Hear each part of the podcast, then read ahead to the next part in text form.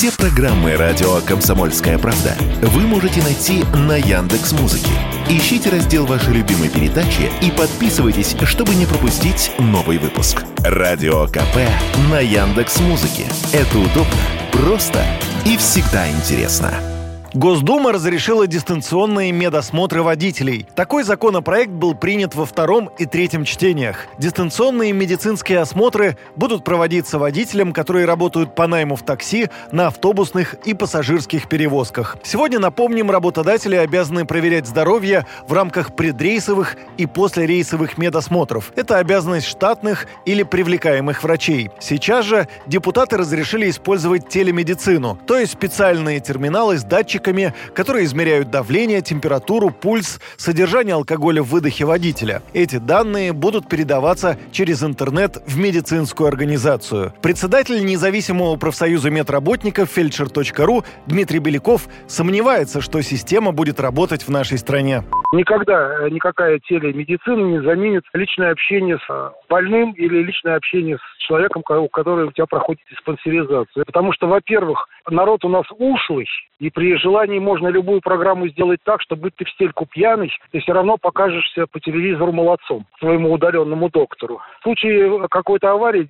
будет виноват тот дистанционный врач, который этот медосмотр проводил. Скажут, не захотел. Это все делается э, на фоне того, что в стране катастрофа вообще с медиками. С врачами, с фельдшерами, с медсестрами просто катастрофа. И вот чтобы все это дело ужать и выставить как э, нововведение, вот эти вот все дела и проталкиваются.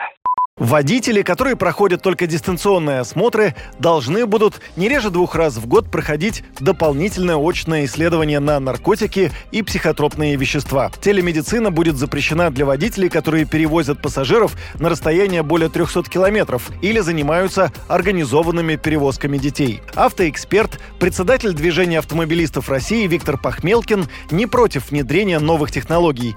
При этом понимает, что дистанционные медицинские осмотры не дают гарантии что за рулем не окажется пьяный водитель попадутся нормальные, приличные люди на месте врачей, там, допустим, да, и на месте водителей, с другой стороны, все будет работать, все будет хорошо. А если вдруг не случится, сама по себе система ничего не спасет, к сожалению. Поэтому любые нововведения, в принципе, правильные, хорошие, прогрессивные, они могут вот об эту ситуацию разбиться, что стабильности и надежности работы этих систем не будет из-за того, что очень высока вероятность халтуры, недобросовестности. Гарантий, к сожалению, у нас пока нету ни при офлайне, ни при онлайне, если говорить про медосмотр. Да, вот нет, нет ни там, ни там гарантий. Протестовать против этой системы я не считаю возможным, но и думать, что она решит все проблемы, тоже наивно.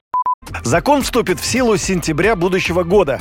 До этого момента правительство должно будет выпустить документ, в котором будут описаны особенности проведения медосмотров с использованием телемедицины, требования к оборудованию и работникам, которые проводят дистанционный осмотр. Юрий Кораблев, Радио «Комсомольская правда».